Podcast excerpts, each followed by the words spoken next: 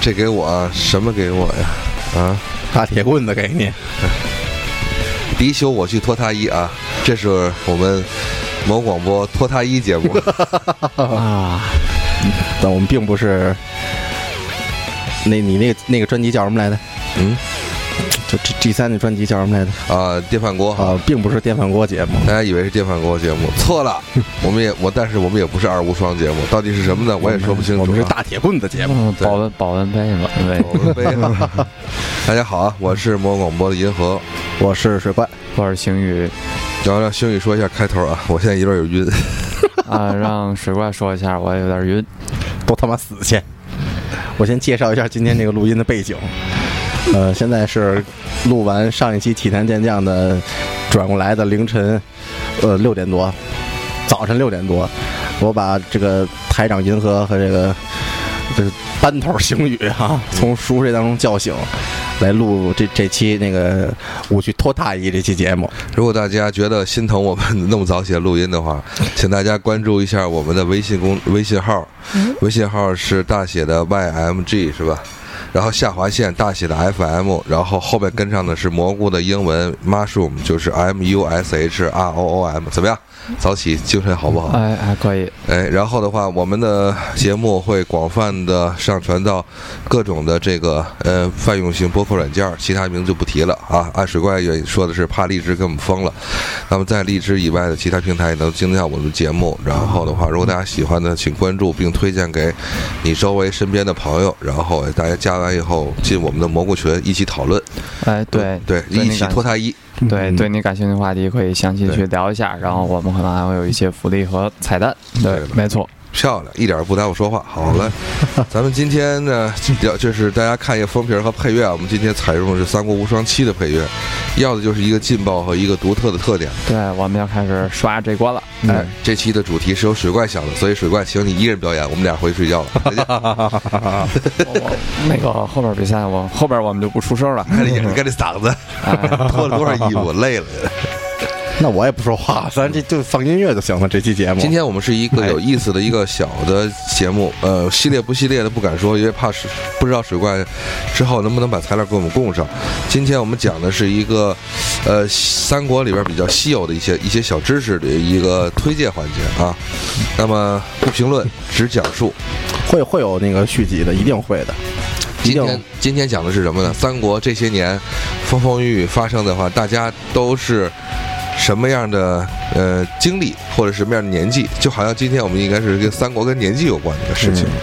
比如现在我们第一个出场的就是在之前，先就是核就是核心先说一下，比如说就是之前吴秀波主演的一个叫《军师联盟之那个大军师》是吧？对，这电视这电视剧，你不知道大家没看没看？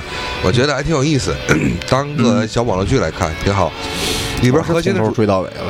里边核心的主角是当时的一个，就我们认为的一个大反派，就是诸葛亮，可能还没得还没来得及骂，我怎么见过，我怎么是就是与这厚颜无耻之人是吧？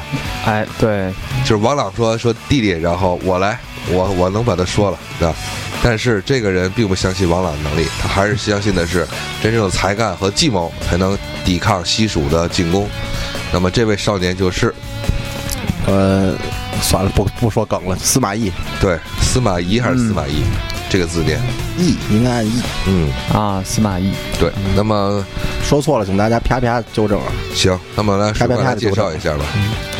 说一个有意思的事，就是，呃，司马懿在《三国演义》这本书当中啊。第一次出场的时间，嗯，不是 司马懿，只就是在整个三国三国三国三国三国演义然后这故事里边，在后半期的话，应该是叱咤风云的人物。对，是就是在书中可能描写的是以他一人之力抵抗住了战神，然后就是神一样的诸葛亮的这个连番轰炸进攻，对吧？嗯，对。但是很少有人关注，就是他第一次出场的时候，包括之前电视剧也没有描写这一段对，没有一个明确的交代。其实按照书中描写，他在《三国演义》当中第一次出场是曹操当时 把关羽给拉拢到曹营了，嗯，然后呢送曹送那个关羽好多礼物嘛，其中包括他那个赤兔马。当时曹操送赤兔马的时候说：“来，把这马给我领上来。”牵马的那个哥哥。就是之后的这个司马懿同志。当时他的职位呢是那种就是马厩长，这么一个官儿，就相当于那个孙悟空跟孙悟空同行儿啊，弼马温嘛，就是管马的。嗯一个管的是大魏的那个马，一个管的是天庭的马。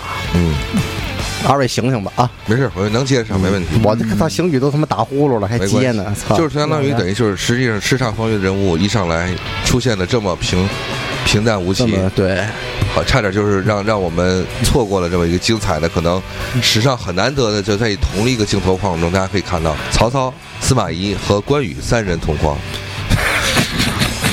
这个设定真是啊，很美妙，很奇怪，对这个不对？就说很厉害了，而且那一回，司马懿还有点台词儿呢，就是将军神力啊，就这类似于这种台词儿啊。是，自带捧哏属性呃，我据就是不是记得特清楚那种啊，就是他好像再出现中间跨度至少得有八十回这么一个章节，至少跨度得有二十年，对，嗯，不仅是八十回，可能跨了二十年。那那可能不至于，那可能不至于，好，十年吧，估计得有。对，那么传奇人物、传奇军师的正如此之出出场，但是呢，就是可能是他在部下，那么两位是呃传奇的人物在马上，一个是曹操，一个是关羽。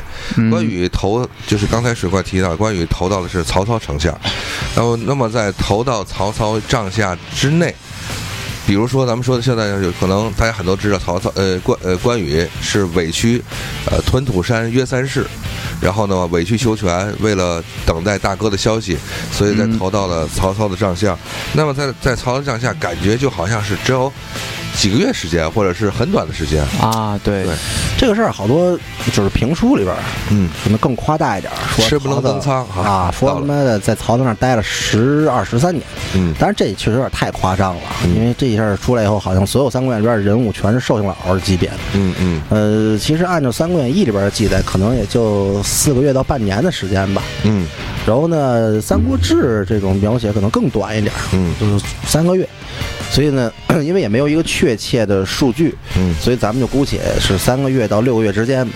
嗯咱们给它弄得稍微的数据化一点。啊，所以评书里说的那个十二年可能是事实的一个数据。，对，但是这个事情发生的是在哪一年？就是在这个呃，就是发生这个事情，发生你说哪个事？就是就是说曹操在就是就是屯屯土山约三世，呃之后的一直到呃这个过五关斩六将，但是就这一段时间里边，我的意思就是说，实际上大家里不知道，这个时候的这个这个我们的这个关圣帝君已经是一个几乎和我年纪相仿的年，对吧？是吧？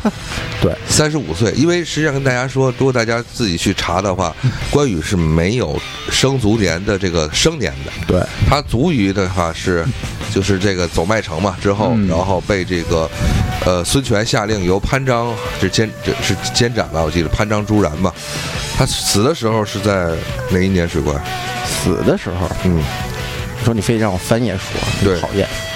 嗯，就怕你自个儿记得不好。没有，一会儿再说。咱先说这在曹营。但是不是咱们咱们咱咱们那个当时候，咱们当时假设了一下，可能最后实际上关羽是在三十五岁年纪投，就是暂暂且投奔的曹操。啊，对，哎在《三国志》里边记载的是公元二百年整嗯的春天嗯投的曹操，因为那会儿正好就是所谓的打败了刘备，然后给打散了嘛。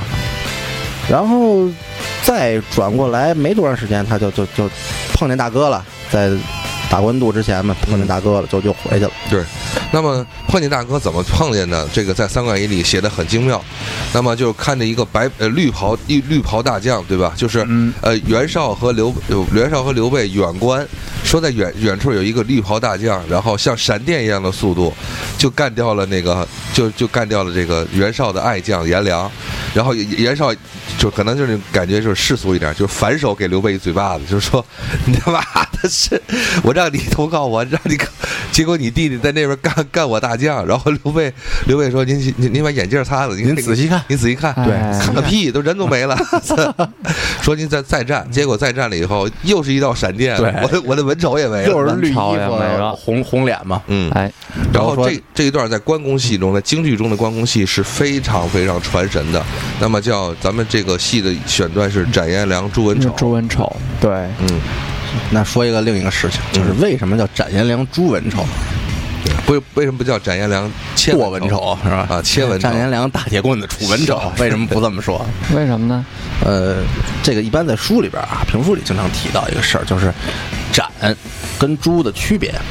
你说我今天我要把项羽斩了，嗯，那我基本上就是正着拿大刀刃儿啊，从头从侧方也好啊，正上也好，呱一刀下来给你斩了。哎，其实相当于类似于劈的这个动作，对吧？还不一样，比劈稍微歪一点儿啊。然后今天我说我要诛了高原，什么叫诛？就是那种拖刀向上撩，就是一个是正，一个是上斜下四十五度，对一个是下斜上四十五度，嗯，对。然后呢，什么叫劈呢？就是把双手把这大刀啊举过头顶啊，垂直向下劈，那种啊，一般叫劈。刚才我说的那个就是劈，对，劈的话，劈斩诛嘛如假如说，如果说一个武将挨中了劈的话，那么在评书中会这么说：二一天作五哈，二一天作五，两边那个各百分之五十，你拿上秤一腰，哎，一一两不差，一两对。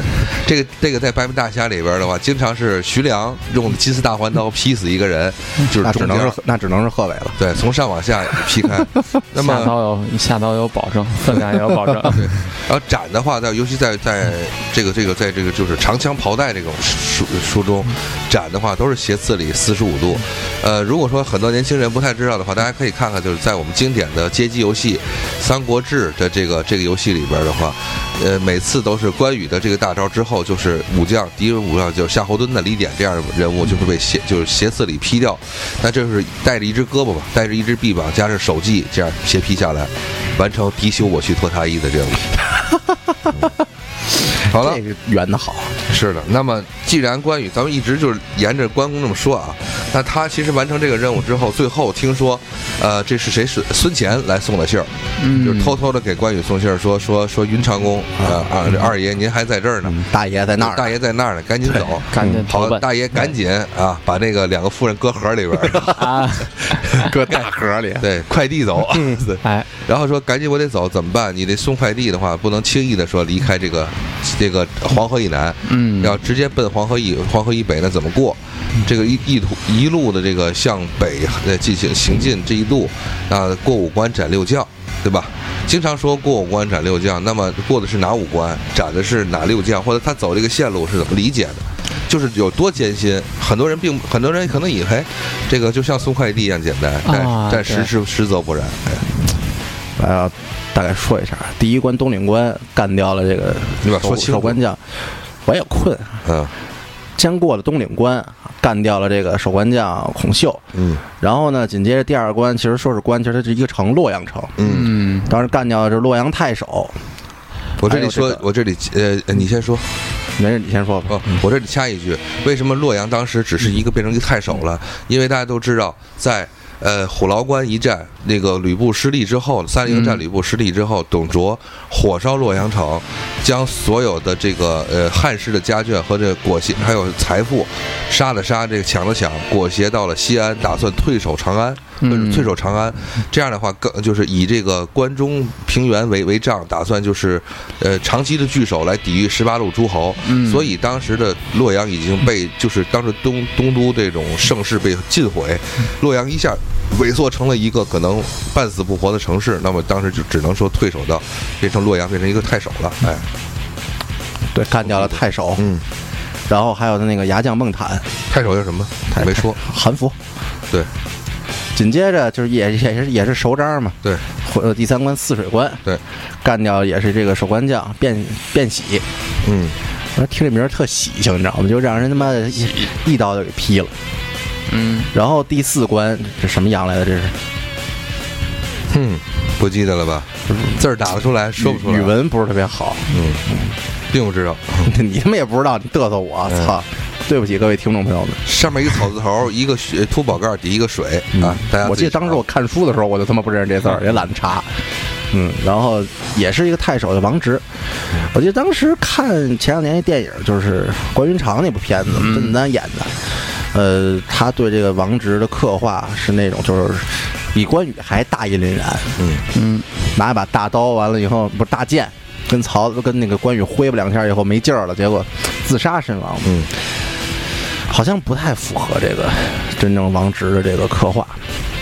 哎，真正其实还另外一个细节就是说，曹操可能还是比较爱惜这个关羽这个人才的。嗯，在不管他是这个过关还是杀将这过程中，并没有是给这个下令说要杀关羽，然而让他过。你要过了，我也不会怎么着。一个是对夏侯惇，因为这个当时这个守将地盘是属于夏侯惇的旗下，这些都属于夏侯惇的手下的将领，所以呢，夏侯惇是一路下令拦拦截斩杀这个关羽，嗯，但是另一路就是张辽、张文远在一路的，拿着这个曹操的另外的一个一 一个所谓的这个将令，一路要放行关公，呃出呃就是离开，嗯，然后最后这块儿到了黄河渡口要过河了，嗯，干掉了这个守将秦琪。对，他是夏侯惇手下的一个爱将嘛，对。强将。所以夏侯惇急眼了。老将秦琪啊，实际上是是呃是是那个我记得是韩福还是卞喜的舅舅，其实。当时他追的是完全是个人因素，哎对，但是不不好不死的是，他是夏侯惇的爱将，不是，他是那个魏朝一老臣杨杨什么来着的侄子，然后就是给安排到那个夏侯惇身边儿，嗯，就是那意思就是裙带关系嘛。嗯，其实其实呢，这样说起来，大家可能还是一头雾水。呃，那个关羽走的什么路线，给大家比喻一下，在这个 挟天子以令诸侯，就是呃曹操接回天，就战胜李傕郭汜，接回这个汉献帝之后，当初有人曾建议我们重修洛阳，然后呢，让那个让那个迎就是迎这个汉献帝回都嘛。但是曹操采取了这个当时这个谁荀彧的建议，还有另外还是国家建议，就是我们另选那个都城，就是把自己的大本营一定一定要就是就是住在自己大本营，也就是邺城。就是曹操重修的这个邺城，从邺城的邺城以西是洛阳，等于相当于呃关羽一直是从东南往西北走，从邺城出发，经洛阳，然后一直走这个江，就是这个什么这个虎牢，然后泗水嘛，这两关一直是一个东南西北走，希望能走取最近的道路，然后到达黄河边与这个刘备相见。嗯，最后虎牢，最后是那个古城会嘛，这个大这个是关公戏里边非常非常绝美的一段的这种的一戏，就是古牢呃古城会，然后三这什么三兄弟重新呃相逢啊。还跟张飞打了一架，哎，对，你想想这仗啊，九十八对九九十八对九十七，哎，对九十九。从武力来讲，关羽是九十八嘛，张飞九十九。九十九，然后呢，在走第一关东岭关的时候，还碰到了廖化。嗯，当然那会儿廖化是个山贼，而且关羽也没直接收他，嗯对，说你先放放。我看你表现。对，哎，小插曲属于是，哎，可惜二十年后，山蜀中无大将，廖化当先锋了。哎操，你就想想当时蜀蜀将都他妈什么玩意儿？最后老将廖化当当先锋了。哎，也不得已而为之啊，属于是。嗯，好了老子占山头都能占出天下来。那么咱们说了关羽这个时间，继续往后推一些小知识啊，怎么推广？关羽离开曹操了，难道曹操就这怎么说呢？少了张屠户就得吃带毛猪吗？并不是，呃，虽然关羽的离开并没有阻挡这个曹丞相的一路攀升，嗯而且曹丞相好像在最近的运气还是比较好。对因为什么呢？因为他这个那个曹操，比如说在在之后平定了袁绍之后，对吧？一路的高歌猛进，用了三四年的时间击败了这个河北的名媛啊，袁绍是名媛。对，嗯，名媛家族，对，名媛家族袁绍，对，而且最后统一了中国北方，包括辽东地区，包括的就是羌族，收复羌族乌丸等一些一些地方。那么这个时候，我们的曹丞相可谓海内这个呃归心呐，这一下就不行就是成就是在老百姓心中，谁能够统一国家，使国家安定富强，那谁是最高等。对可，能在东吴或者是西蜀眼中，哎，操你妈，他说傻逼，对，但是在中原老百姓来讲的话，这是能给大家带来幸福的人。对，所以这个幸福的人，那么自己写了首诗，就是我们在课文中，在当时学习中要背下的。关沧海。对，他为什么会有这个情景观沧海呢？是这样，他打到这个呃益州 时候，就是大陆推进，完叮咣一顿啐着打了，完了打赢了，回回兵，咱回咱们那个许昌，回邺城啊，咱们沿着海走，看海景儿。我想见见，我想见见大海。对，然后呢，在这个途中呢，就突然有感而发，嗯，做出了咱们这个当时让背现在都他妈忘了的观沧海。我就知道前两句“东临碣石，以以观观沧沧海嗯，来，请那个星宇同学背一遍。哇塞，那你要能背得出来，哇塞，谢谢。当时红包就给。来，大家表扬一下星宇同学。哎，不要脸的精神。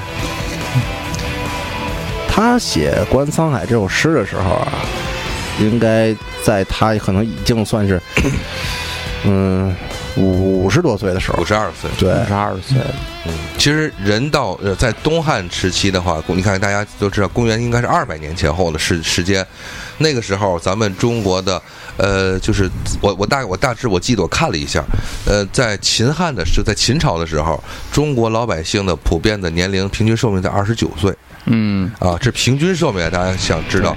然后呢，到了呃这个东汉末年西晋东西晋的时候，实际上他的平均寿命应该是在四十四岁。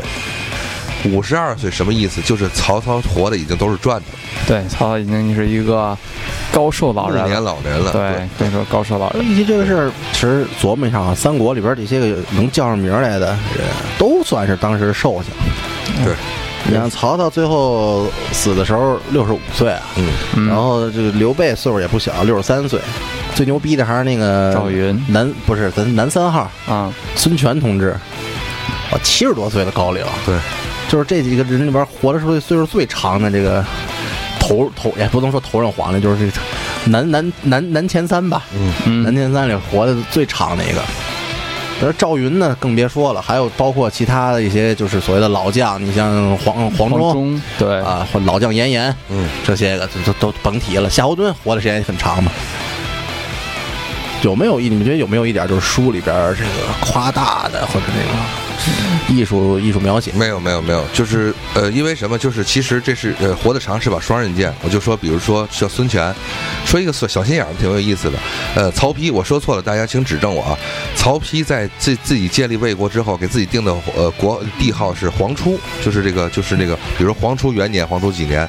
然后刘备之后马上称帝，因为东东汉已经没了嘛，我要我的我的蜀汉是要延续这个汉朝的这个基业，所以我们起他起名叫什么武，就是叫什么是是什么武元年。但是孙权这个王八蛋，他称帝以后，他把黄初这个帝号和那个刘备的这个什么武帝号合在一起，叫黄武元年。嗯，你说他咋想的？就我我各取了一个字儿，你们俩都是我的。对，这哎个就是这个老油子，这这老油子，结果他寿高了七十多岁，但是就是因为他活的年纪太长，导致的在他的晚年这个特别昏庸，而且那个有有一些就是暴虐成性的一些东西，先后就是，呃，怎么说呢，残忍的去杀害了他一批的手下的这个爱将，就导致了呃东汉的不不是不是东汉，就是东吴的这个势力急转直下，就迅速崩盘，哎。最后选，最后就比如说就是呃，叔叔杀侄子，然后哥哥杀弟弟这种，堂哥杀堂弟这种的，咱说完这个人长寿，咱再说一个马长寿的。嗯，就是贯穿了整个前半部《三国演义》里边的人中赤兔，马中吕布的这个赤兔马。另一大主角赤兔。嗯，我说错了，请大家欢迎大家纠正啊。呃马，中赤马中吕布在论，哎赤兔马第一次出现，一部嘛，嗯对，就是。他第一次出现呢，是在这个《三国演义》第三回，就是丁原带着吕布上去开会去，完了董卓看吕布这个爱呢，完了以后呢，就是说怎么能给他弄过来，就跟王允们商量，还是跟哎不是王允，跟那个李李李，你说谁吧？就是他身边那个啊李肃对。呃李不是嗯。李肃、李儒。对。然后呢，这个就是呃李儒给出的主意，然后李肃说我去来干这个事儿，因为李李肃说我跟吕布都是包头人啊，我们是老乡，所以我来说啊跟熊猫他们也是也算老乡嘛。啊不是那那那不一样，啊，送送完送赤兔马过去了。当时呢，准确年份应该大概在就是一百八十九年。原文是写的是李肃说，赤兔马于将军对对董卓说，于将军是一玩物耳，嗯，但是于生在战场上厮杀之大将，那是那是性命。嗯，接着说啊，那会儿的这小亲戚，那会儿年代大概就是公元一百八十九年左右。嗯然后呢，关羽败走麦城之后，这个赤兔马不就被那个关羽收收复了，关羽败走麦啊城，关羽败走再被关麦城收复。哦不是，这哎呀我，刚才没听清，困了。被东吴拿走了嘛。完了以后呢，嗯赤兔马就绝食，我折腾一礼拜死了。死了，那一年呢是公元二百一十九年，这个跨度呢正好是大概三十年。有一个什么概念啊，各位就是，呃，咱们推论一下，肯定不是说这马刚三个月大，那谁给这吕布抱过去？小马对吧矮小马，就是于谦儿也像对对对于谦儿养这个矮马，哎呀，肯定不是抱着找的吕布啊，所以说呢，肯定长大了能骑了。大概这个马要是想正经能当战马也好，反正以现在这个品种来看，大概得有三到五年的这个岁数。嗯那么咱就说，按咱咱按五年算，那合着这马活了三十五年，最起码活了三十。是最起码活了三十五年。万一呢，给吕布拉过去的时候就活了一百零三年，那咱也没地儿考证去。这就孙悟空骑过 孙悟空大战二郎神时候那匹马可能就是赤兔。啊，嗯，从那个当弼马温的时候顺出来的，你知道吗？呃，然后呢，说一下现在呢，这些个有时候可能大家爱看赛马人，可能能稍微了解一点。基本上那个有个五六年，这赛马就退役了，嗯，就是不是说就是当五六年选手啊，就是五六岁的时候，基本上就退役了。有个十二三年，可能就就动弹不了了。所以这个赤兔马呢，确实在战场上奔跑了三十年。所以就是中国有一句这个这个成语叫“老骥伏枥，志在千里”，志在千里就是老马的话，其实哎，感情吧，也可能其实，在关老将军这么这么说啊，在关老将军的心目中，我可以不骑他，但是他一定要在我身边，我看着他，我心里边能回想起当年我叱咤风云的样子啊，啊，我觉得心里高兴。满眼有就是的望人，咱比如说有一种生活，就是满一个就是满头白发，就是就是白长须的这个这个老关羽老将关老将军，在举着大刀，然后再出来早上起来遛早的时候，看到了是自己的赤兔马，当时已经不能说上你，大刀遛早 啊，然后去大刀遛早，我就是咱吃早点不是我，我拿这个不是早上起来刮过胡子，我得拿这个刀啊刀背儿这个当这个 镜子。哎呦厉害青龙偃月刀刮就是胡子，感觉到我就有一种英雄回忆当年那种美好时光那种感觉吧。啊，一种情，怀。但实际上跟大家说，普遍普及两个小点啊。第一点，其实，呃，当时在汉朝末年的时候，关呃这个大将领兵的时候，上阵是不骑马的。这个里边在呃吴宇森拍的电影《赤壁》上下里边，其实有一点是比较符合的。他上阵领大将上阵是不骑马的，骑马只是呃所谓的叫代步工具，就是我长途奔袭的时候，呃将官是要骑马的。嗯，但是打仗是不骑马，这是第一点。第二点，我想说的是什么？就是，嗯，呃，刚才坏了，这个知识在嘴边儿，呃，一会儿再说吧，想起来了，刚刚我我。先提一条啊，大家想一个问题：为什么吕布死的时候赤兔马没绝食？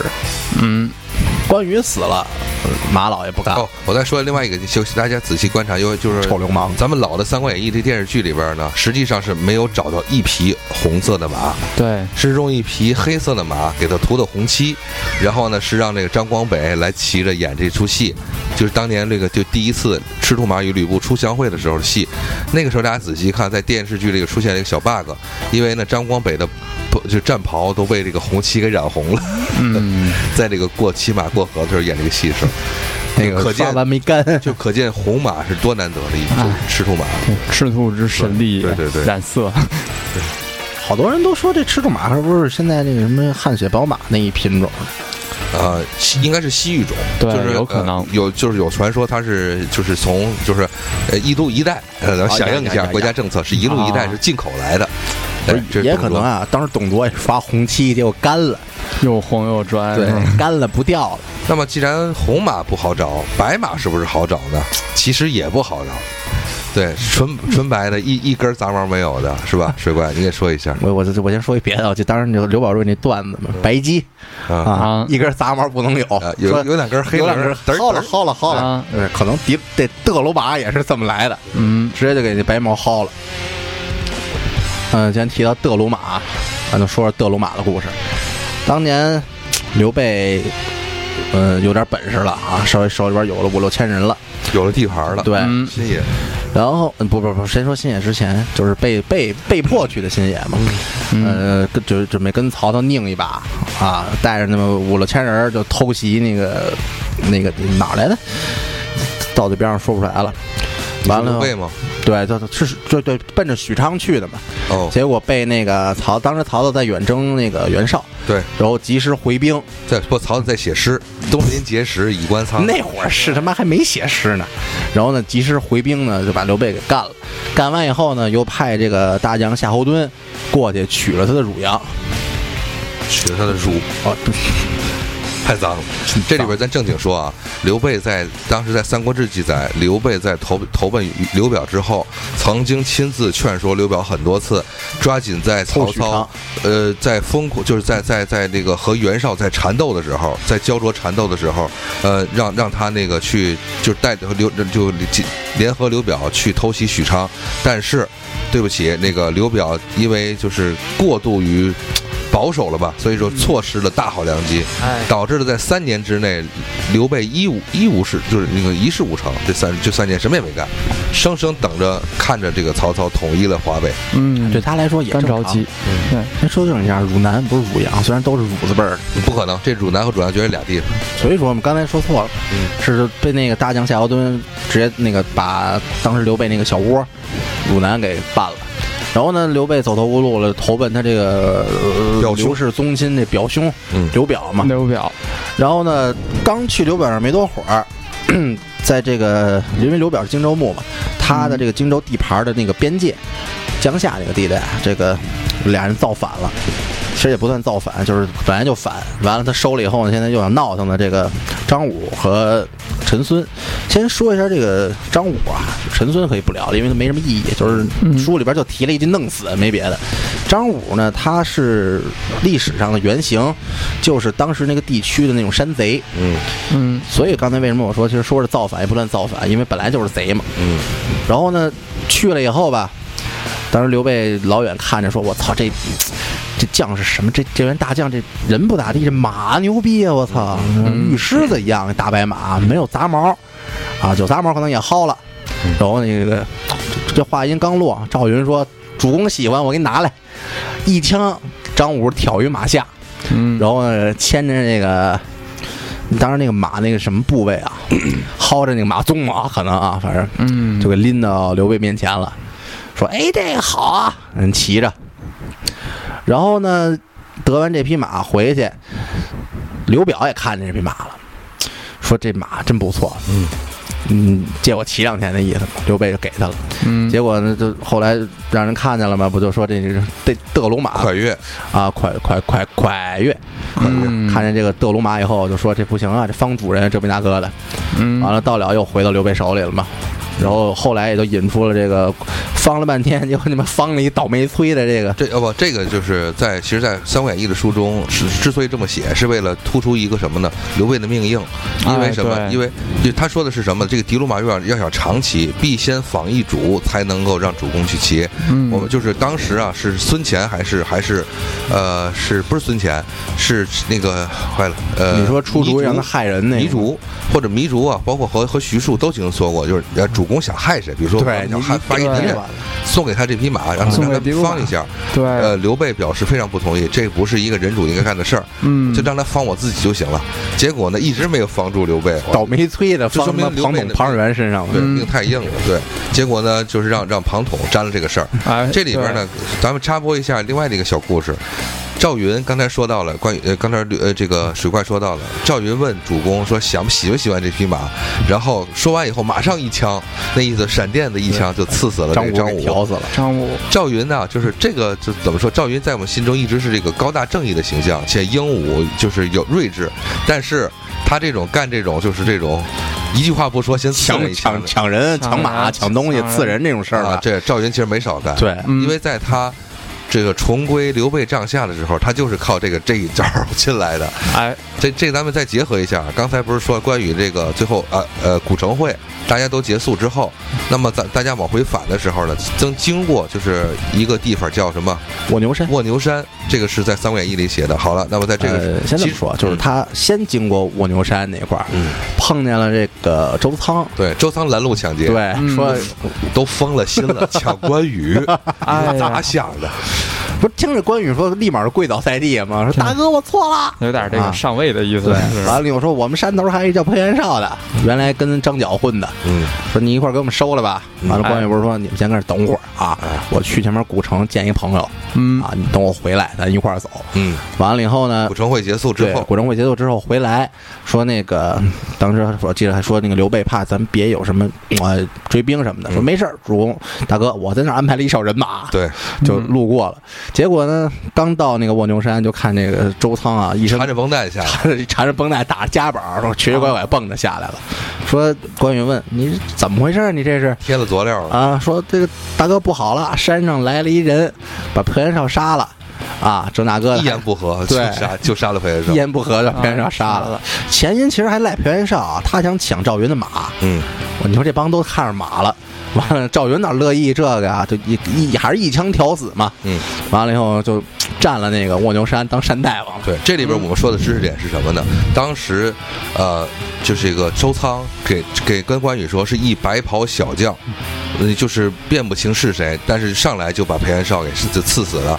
那么这白袍小将就是后来就知道这是赵云，但是在我们这实际上呢，按照年份来推算的话，其实当时赵云已经不是白袍小将了。当时的赵云也得以老夫自称了，对，应该是得有三十五六了，大概，因为。赵云也是他的履历里没有这个生年，没有只生年。卒年，嗯。所以咱们按照他，因为一直相传赵云死的时候有七十往上嘛，嗯。年过七旬的老将，对，所以咱就按七十岁算，他那会儿也得有三十五六了。因为在诸葛亮北伐中原的时候，当时候老将赵云是，呃，想这个出出阵，然后想去啊当先锋。对。呃，，这个诸葛亮校尉这个赵云道，就是老将军已经年迈嘛，嗯，呃，这个就是已经就怎么说呢，就是尽量的您就在后方就 OK 了。对对对，赵云指的就是说，就是说那个，你看其他的老将，就是当时的那个一呃魏延，魏延啊，不是不是魏延，就是那个严颜、黄忠都已经啊不在了，我我我已经是最老的了，那凭啥我安安稳后方，对吧？嗯当初他们都是吴这个东吴，还有这个黄盖和和这个呃邓什么程普，嗯，就是老将，这个应该说老将出马，这是一个非常提士气的一个事情，我应该出战，对，嗯，而且结果出了，街亭这个事儿，嗨，啊，而且其实在三国后期，就是赵云啊，已经不用动手了，就是我这大大好旗啪往那儿一戳，基本上方圆十公里没有人敢上哎。，这个威名远扬啊，奋威将军赵，嗯，对，这个事儿也之前都是出在关羽身上的，谁跟刘备去的，是吧？关羽、赵云只要跟边上，嗯没人敢动手。当时单刀赴会嘛，就是这种人人有名树有影儿，呱唧往那儿一立。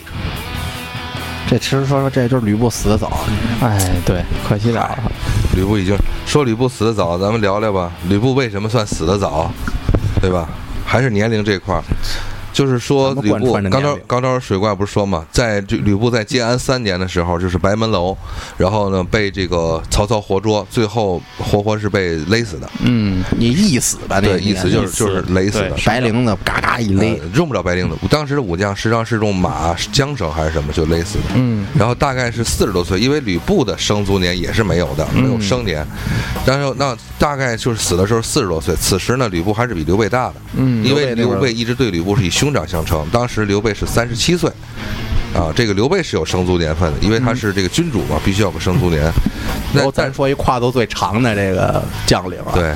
就是三位诸葛亮默契。对诸葛亮死了以后的这个蜀国的这个接班人，对姜维同志，姜维。他是在公元二零二年生人，等于他出生那会儿，吕布同志已经死了很多年了，嗯。已经吕布死死于是一。九八年，实际上四年之后，嗯，这个诸葛亮所看上的这个接班人才刚出生。对，那真是白衣小将，对，裹着白毛巾在那儿。天水人啊，嗯，啊，然后呢，就是啊啊，没有，继续说啊，就是说年龄差距，其实就是吕布和姜维这样两个叱咤风云的人物，差出了这个根本就无法无缘相见的时候。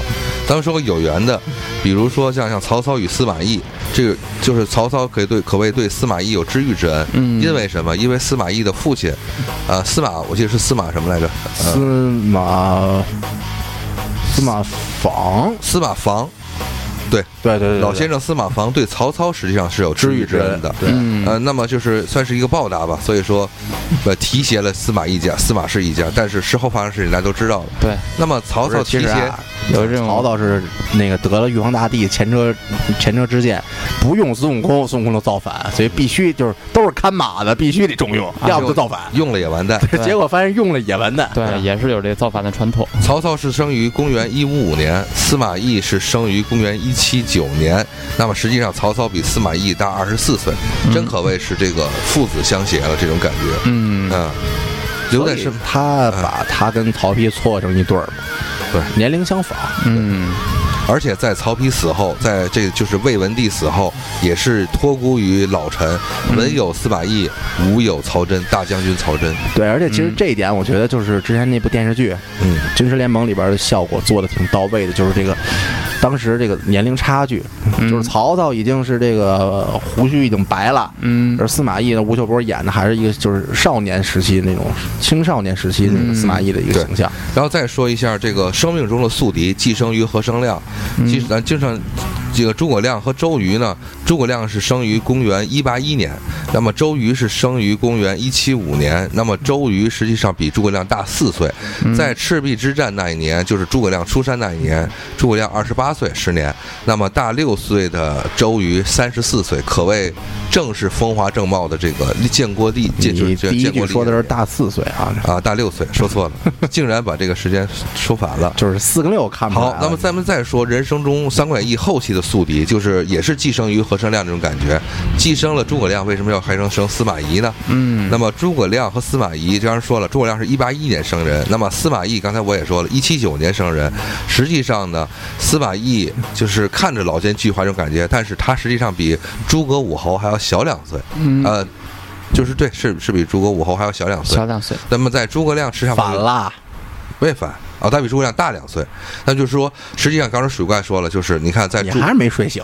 在诸葛亮那个风华正茂的出山的二十八岁的时候，司马懿已经到了人生的就是三十而立老，夫不是已经是而而立之年了。而立之年。但是但是是你看，诸葛亮成为了在呃《三国志》中，他是作为军师祭酒这个职位嗯入主的诸葛亮集团。各位听众朋友们一定谅解，因为确实这两位刚让我从被窝里薅起来，没五分钟就坐在台子前面尽。量我们尽量清晰地跟大家说，嗯在诸葛亮以二十八岁年纪已经入主集团的核心的统治层，那么军师祭酒。可是那时候的司马懿虽然人到而立，但是依然是默默无名在曹操的军事集团中，嗯，可谓大器晚成吧。就是这个叱咤风云。我我总感觉啊，就是这两个人其实就是梅西跟 C 罗那种感觉，就是一个人的，就像就像诸葛亮，就是属于这种天赋秉异啊，嗯从小就得天赋异禀，从小得志啊。C 罗呢，就是好比司马懿，就是一步一步一，也不能说他那个成名晚啊，就是一步一步靠自己的锻炼，自己这种年月的积累，嗯把自己这个成就抬高的，对嗯强行往体坛健将上靠。嗨。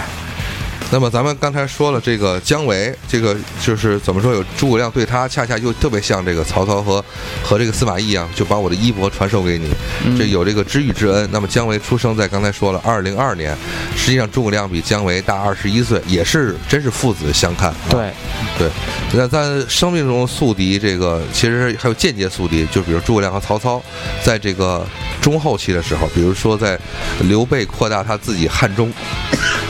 汉中地盘的时候，曹操是一五五年生人，这是呃核心《三国演义》人物中年龄最大的。对，那么曹操比诸葛哎，亮不不，不能算年龄最大，就是出生最早。对对，嗯呃，出生最早，那么诸曹操实际上是比诸葛亮大二十六岁，这这个非常呃，就是必须要说一点，因为诸葛亮在出山的时候，所谓在《三国演义》，火烧博望，火烧新野，啊，白河之水淹了曹仁，但是在这个三件事之前，全邺城或者全许昌的人是看不起这个小儿的，因为嗯。此时曹操大二十六岁，已经是五十四岁高龄了，我怎么嗯。会掐半拉眼角也看不上一个黄口小儿，二十八岁的一个小伙子山野村夫，对对对，所以说差距是就是这些差距。虽然我们唐国强演的就是 艺术林风，对，所以说我觉得唯一啊，唯一有一点可圈的就是当时那谁，就是那个呃那人叫什么来着？后边演那个跟倪大红演演搭戏的那演诸葛亮的叫谁来着？陆毅，对，就是陆毅那个造型，其实是挺符合真实的，对，显年轻局。长嘛，显年，嗯哎呦嗨，是是 哎呀，是，呵，陆毅好像从此就走向了这个这个道路了。对，就和现在正气这个道路。和现在刘烨是一样道路，就是演了毛主席以后，就就没办法，只能下不来演演伟人下不来下不来了。好了，那么年龄这一块我们离开了之后，咱一直提到了曹操的这个核心的，我觉得曹操这个人从就走上正字儿、正走上正点儿之后，还有一个特别大的象征，那就是他写这刚才说说了，这写了一个这个写就是观沧海。那么他还写过一个非常非常这个奢华的一首诗，我觉得是奢华来形容，就是《铜雀台赋》。但这不是他写的，是他的儿子曹植来写，只不过他是审批的这个手稿。嗯，那么同一月一月怀圈儿圈月，啊，同意啊，对同意知道了是吧？哎，然后这个，呃，那么铜雀台赋源自于什么呢？就源自于曹操大修铜雀台，然后铜雀台前修了一个叫什么什么什么湖，来操练水军，意在南征嘛。这也是刘备说服周瑜时候的一个点，大小乔的典故。嗯，铜雀台这个何来？水怪给大家介绍一下。呃，这个故事挺有意思，就是曹操打完了那个袁绍以后回兵，嗯，回来以后呢，先先把郭嘉安葬了，安葬完了以后呢，说既然人一死，咱们也得洗清洗清吧。那他这个当时派的这个守的这个邺城的这个大将，他手底下第一当时第一的那个谋士程昱过来说：“程家，你看我这儿有一宝贝。”啊，丞相说：“哎，你这什么宝贝啊？”说：“我前两天掘土挖出来一铜鸟啊，一个铜雀。”嗯，说这个有意啊，什么喜庆之意啊，怎么这比那个的？说呀，丞相，我建议你咱修一个铜雀台。啊，完了，丞相说：“哎，这词儿好了呀，来吧，开开工吧。以表彰呃，就是曹丞相统就是统一北方的功绩。啊对对，”然后呢，程昱这人做事儿还很很很讲究，说：“来，我丞相我都给你想好了，构图什么的都画好了。嗯完了，当时丞丞相看完以后呢，叫来他的这个三子曹植，对，嗯，长子曹丕，因为扯，最因为大长子曹曹昂是那个死在了宛城。宛城，宛城。对，和典韦一块葬送在那里了，所以应该是呃老老二就是老大是曹丕，呃老二是那个谁曹雄，老三曹植，老四的话是呃坏了，这个冲。曹彰，不是是曹彰，不是曹彰啊，呃，曹就是呃，在这里说一小点啊，曹有曹有这个曹冲这个人，但是曹冲很可惜，九岁的时候就早早亡了。就是称完大象就挂了，对对，可能大象回身蹬的，你知道吗？哇塞，那你说当时这太医真牛逼，还能抢救几天？哎呦，哎呀，说到哪儿了？刚才啊，说叫这个曹植过来，说你看看这图怎么样啊？好，咱就建。完了，曹植改了改啊，说这个非常好，但不完善。嘁哩咔嚓又画了一新图，开始兴建这个铜雀台。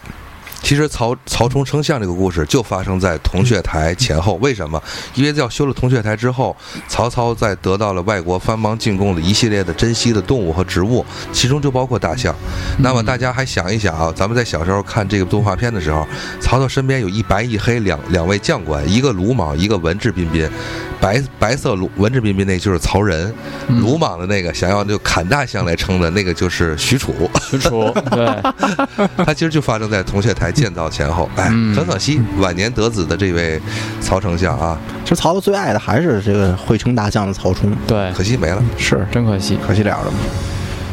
他说那么惨干嘛呀？嗯，铜雀台吧，反正就是这意思啊。哎，其实这也是曹操授意。为什么说曹操能做铜雀台？因为，呃，他得到汉献帝的这个表彰，就是可以，就是他是曹丞相了嘛，独立的开府建衙，所以他做这个台，其实对外宣称的时候是训练水军用。我要我要参看水军演练嘛。其实为了封卫公用。嗯，览二乔于东西西。好，再往后。小乔，出嫁了，对，哎，那么曹操的美好时代也就到此了。之后嗯一系列的丞相就是走下坡路，最后只能，呃，占据了就是黄河以北这黄河以北。对整个的黄就是就是华北播客联盟所在地。嗯。哎，那属于再说一下南边吧，其实到到南边东西分化之后，东吴和西蜀也没有消停了。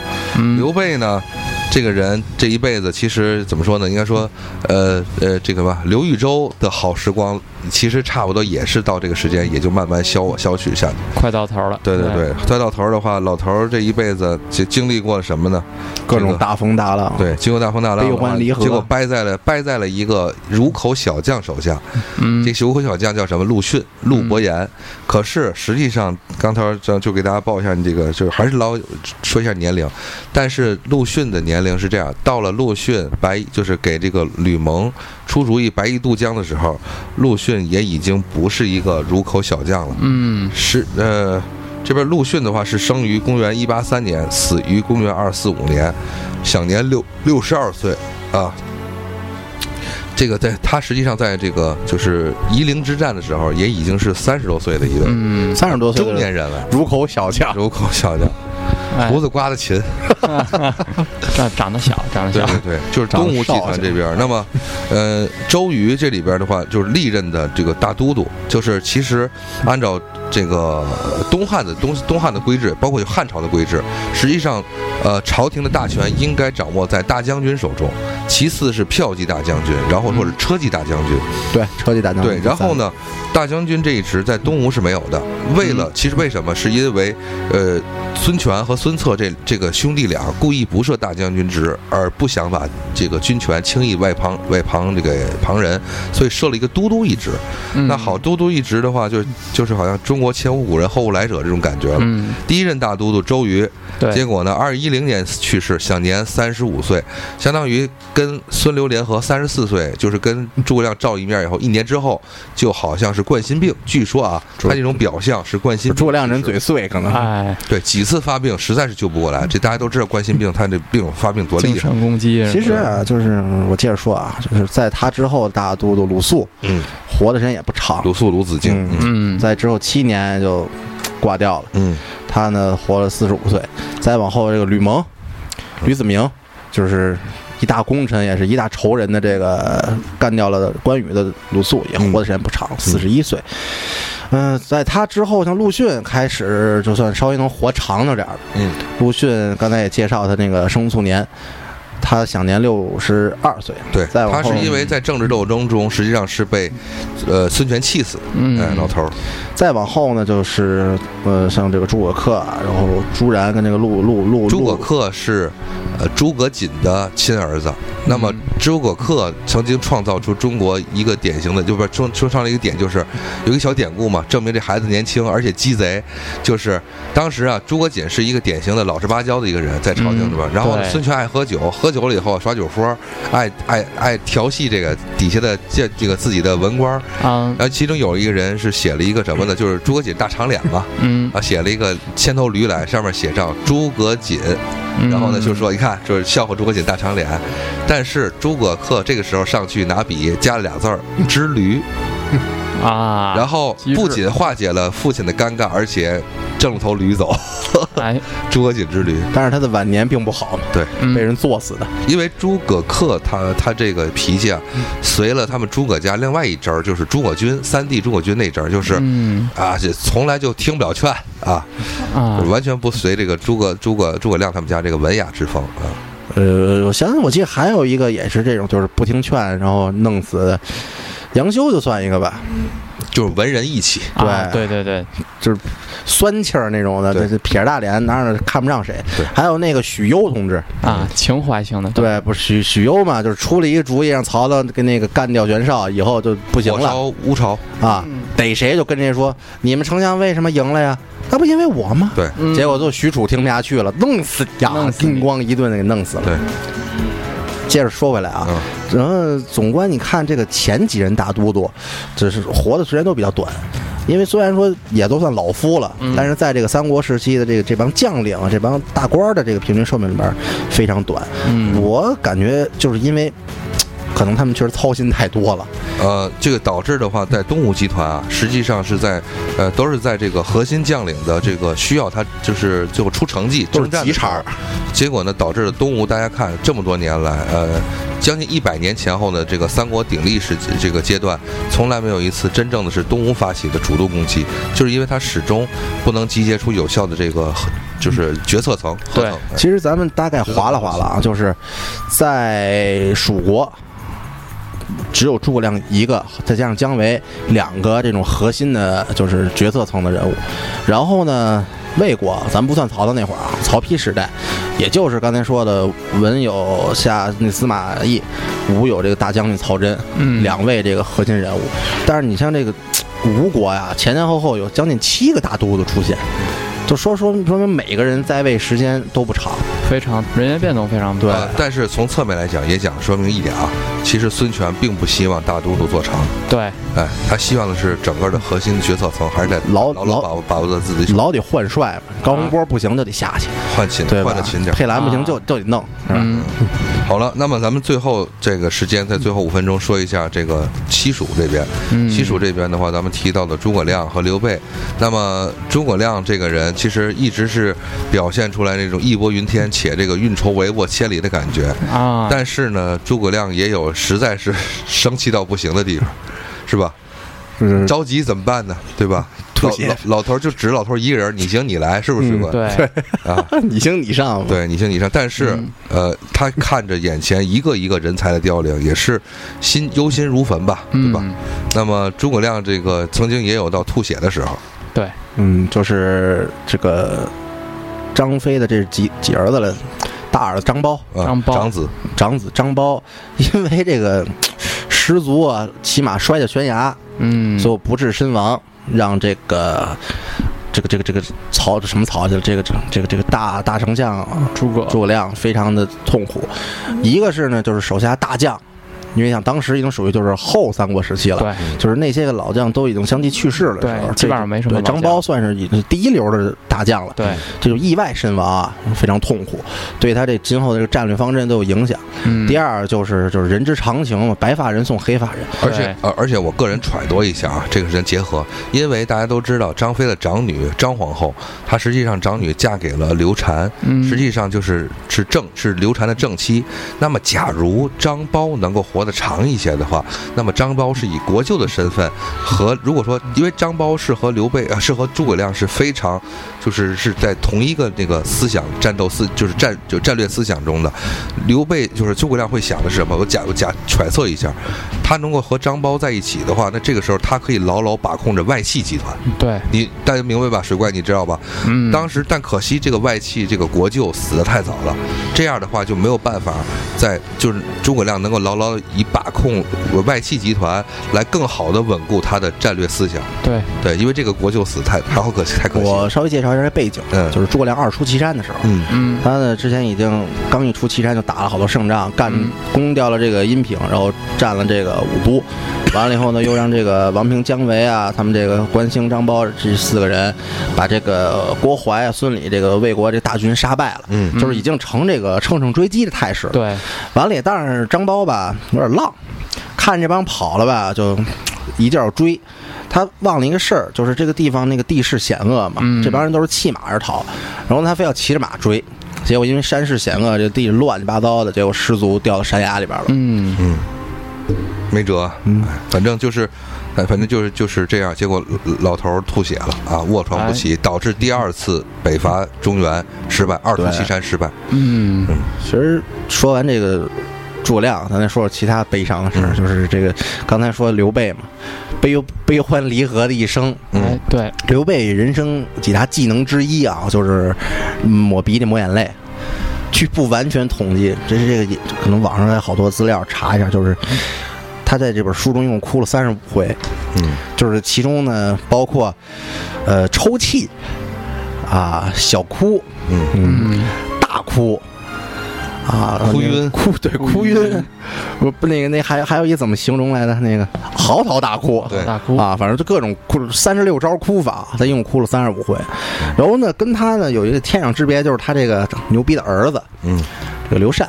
嗯，刘禅同志一生是非常的乐天派的，他总共呢就哭了乐不思蜀嘛。对，乐不思蜀嘛，总共哭了三回。你看这孩子整天乐乐呵呵的吃喝玩乐，他能让他哭的这三回，确实都是什么惊天动地的大事儿。不难，第一回爹死了，对，那就再二逼也得哭，对吗？啊，第二回呢，就是，兄弟，你这梦话接的还是不错的啊。呃，这个这个是在在刘备托孤白帝城的时候，恰恰刘备在自己死的时候没有哭，对他是冷静的要把这些该说的话、跟诸葛亮。该暗示诸葛亮的所有的东西都要说给说给他。啊，其实你说当时诸葛亮一咬牙一跺脚，大哥这这活儿我接了，以后我是老皇上，多在《。三国志》中记载，刘备当时候率领刘备的啊不，诸葛亮率领刘备三子从成都出发，千里赶奔白帝城，对，然后接受托孤。此时他的啊两子刘勇和刘礼，那么这时候跪在这个就是内室外，直接就这个内室内就是床榻前只留两人，一个是诸葛亮丞相，一个是太子这个刘禅。刘禅还是刘禅？刘禅刘禅，反反正我感觉叫什么都行吧，反正是个多音字。刘禅，然后呢，第二次哭是老将赵云去世的时候，嗯，这还有一故事啊，就是他当时正吃喝玩乐呢，跟他那个那大太监皇皇什么来的，那呃那个皇后皇后嗯大太监皇后对正那玩呢。完了以后呢，当时关羽什么关羽赵云的两个儿子赵统、赵广，对回来说要这个见面见圣上，嗯，嗯那个见皇帝。完了以后呢，这个门卫还不让进，说不行，皇上玩的开心啊，谁也不能打扰。完了以后呢，说说操这这不行啊！我操，爸爸爸死了呀，哭天抹泪的。完了以后呢，最后这事儿又传到那个里边正玩着的那个皇太皇皇上手里，皇上身边了。完了，皇上当时都不行了。说你们这二逼啊！操，怎么不让他进来啊？我操！我赵子龙赵将军死了，我叔一顿哭，我赵叔死了。啊，赵叔啊，其实可以理解为抱过我，对，啊赵叔抱过我，我还尿过赵叔了。赵云对他确实救命之恩啊两回嘛，救命之恩，那不哭不像话。嗯第三次哭就是这个相父诸葛亮，嗯诸葛孔明去世的时候。嗯，其实我分析啊，他这回才是真心的、特别的那个痛苦的哭呢，因为没有人给他张罗这事儿了。再也没有撑腰的了。怎么说呢？其实这个嗯也很难说，反正不容易，也这就是你很难能去体味这种感情。所以跟大家说一下，你看赵云，刚才我们提提到了，赵云已经是三十多岁的高龄时候投奔刘备的时候，就是最后离彻底离开袁绍这个和音乐，和那什么，然后到了七进七出的时候，十年已经是赵云好像将近是四十二岁年纪。那个时候这么叱咤风云人，四十二岁，然后抱着一个小呃啼哭的孩儿，尿了炕的孩子，对，其实嗯百感交集，这是未来啊，这是他的战略。而且，像诸葛亮的话，也是痛失赵云的时候，就比如说刘禅哭，其实诸葛诸葛亮也是哭赵云的。嗯那因为什么？因为这是这是这是诸葛亮身边最最的这个嫡系的战略核心思想的这么一个对人，对吧？这是蜀国演大旗啊！不，就不不是诈欺，就是说在战略思想的步步骤上，赵云是坚定的支支持这个丞相的，而而像像我们魏延这种，他其实是坚定的走着是这个救主刘备的这个这一套战略思维，而不是延续的诸葛亮战略思维，对吧？先北伐嘛，先不要东征，要先北伐，对。那好，咱们这个音乐已经到了这个悠扬的这个阶段了。嗯，一会儿掏把，对，然后呢，我们马就是先先把这个聊到这儿。如果大家喜欢的话，就是或者说有什么纠正给我们的，包括也大家给我们留言，让我们有更多的资料能够讲给大家去听。就是我们想把这一些有意思的一些名著的一些点，就是讲给大家，或者是让大家去有一个谈资吧。哟嚯，这音乐又回到这个点儿了。啊，还是得接吧激动的音乐。好嘞，那么反正就是先咱们先就先聊到这儿，然后有会有机会咱们再聊这块儿，然后再让水怪去给大家找一些这些小知识，比如就好像经典的那个诸葛亮他妈叫叫姓什么，是吧？赵云他妈姓什么？张飞他妈姓什么？就这哎种稀缺稀缺的知识。一会儿我回屋，阿姨贵姓比？如说这个诸葛亮的这个推这四轮车的车牌照是多少？嗯，它是电动车还是这个烧油的车？摇了几年这孩哎，对对对，好了，那么谢谢大家收听，请注意，大家如果喜欢我们的节目的话，请持续关注我们在荔枝 APP 上的发布的节目，然后我们慢慢也会把节目放在其他平台。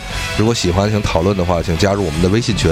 那么一切的信息先看一下我们的节目介绍，里面我们也会有详细的一个一个介绍，大家看一下，要加入我们的微信，对一，起多多讨论。节目介绍的也欢迎越来越多的的听众来给我们留言啊。对好的，那么我是主持人银河。我是水怪，这个，哎，我是邢宇，这是我的半壁江山啊，高山流水的这个水怪啊，还有星宇，谢谢大家收听，我们早安。早安。哎，早安。